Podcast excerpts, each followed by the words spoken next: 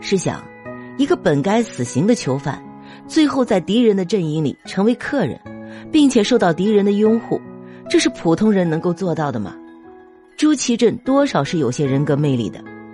最后，经过了几年的北狩，他还是被接了回来，只是那个自己一直热情对待的弟弟变脸了，他被自己的弟弟幽禁了。他被俘期间，大臣扶他弟弟上位。弟弟上位后，对权力上瘾了，一直担心这个哥哥回来抢自己的位置。于是，朱祁镇一回来就被置于弟弟的监控之下。朱祁钰是真的担心过头了，以至于有些神经质。与朱祁镇聊天的老太监被杀，担心有人进来找哥哥，朱祁钰把南宫的树都给砍伐了。后来啊，在跟石亨夺权时，才有了史书里那句。我乃太上皇，开门！十几年的憋屈化为一声怒吼，至尊皇权的大门再次为朱祁镇打开。这一次他把握住了，但是夺门之变发生之后，他立马就把于谦等一些忠臣给杀了。事后那些帮他夺权的大臣又全部被他送走了。这就是他简短却又极其丰富多彩的一生。从皇帝到囚犯，最后又重登皇位。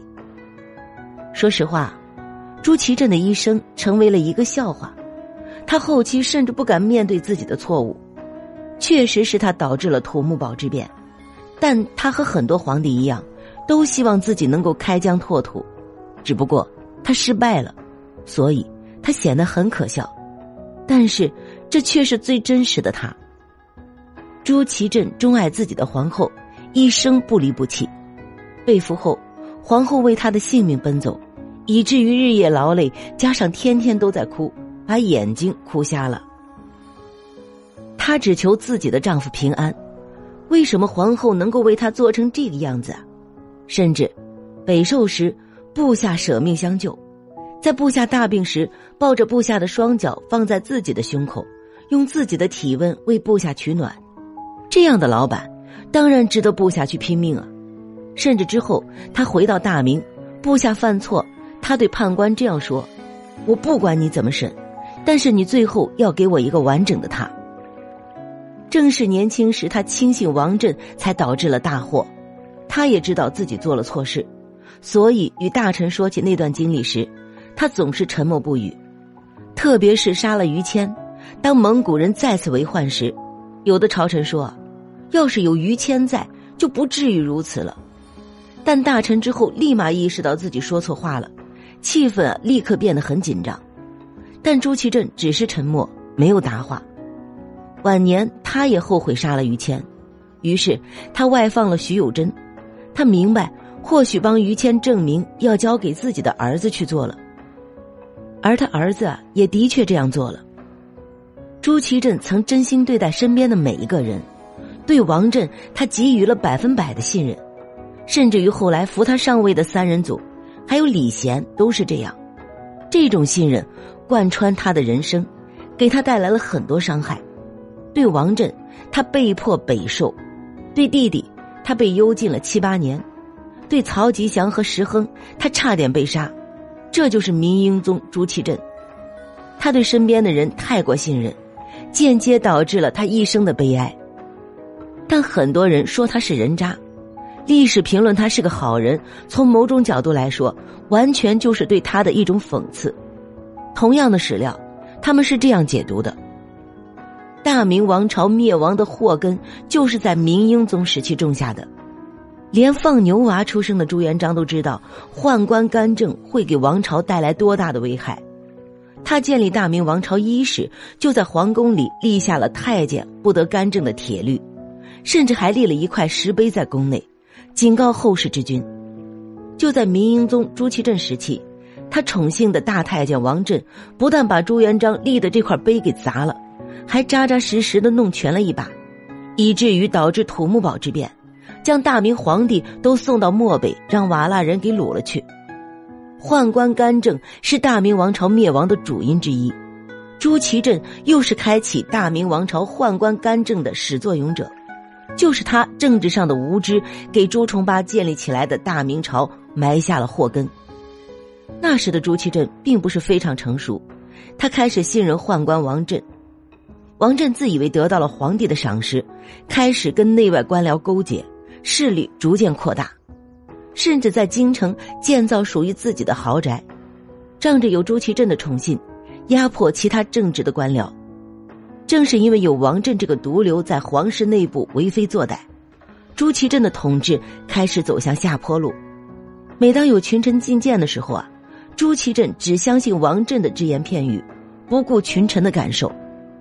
除了宦官王振，朱祁镇统治期间也有一个臭名卓著的太监，叫做喜宁。被俘虏入宫后，通过花言巧语，同样也得到了朱祁镇的信任。有一次啊，喜宁想要侵占别人的房屋，没有得逞，于是喜宁的弟弟带人将房屋拆毁，并打死了怀有身孕的妇女。法官本来判决喜宁的弟弟受杖刑处置，但在朱祁镇的纵容下，喜宁的弟弟许胜被赦免无罪。经此事件啊，喜宁在朝廷中更加为所欲为，许多四朝元老、功勋重臣都被这个太监欺凌，但也只能是忍气吞声。在朱祁镇统治期间，面对瓦剌作乱，在王振的怂恿下，朱祁镇不顾群臣的劝阻，御驾亲征。最后酿成了土木堡悲剧，将近十万大军战死，而朱祁镇也成为了瓦剌人的俘虏。瓦剌首领野先通过要挟朱祁镇，攻下了宣府、大同两座城池，随后又命令朱祁镇在关下叫门。没想到朱祁镇居然真的前往关下，叫守将为敌人开门。堂堂一代天子，竟然毫不知耻，给反贼带路，命令守将开门。完全不顾天下百姓的性命，好在宣府守将深明大义，宁死不从，这才阻挡了瓦剌进攻京城的趋势。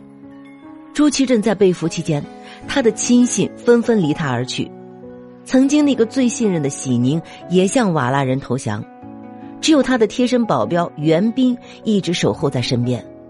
但是后来朱祁镇重新夺回天下后，袁彬因不愿和宦官同流合污。反而被朱祁镇恩将仇报，对其实施严刑拷打。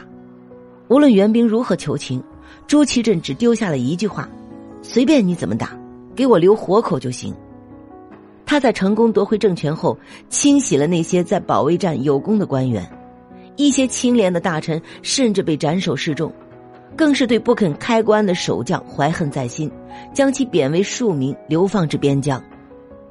朱祁镇登了两次基。当了两次皇帝，运气啊确实不错，甚至连发动政变都没有付出任何代价。一帮政治投机客将被囚禁在南宫的朱祁镇再次拥立上了地位。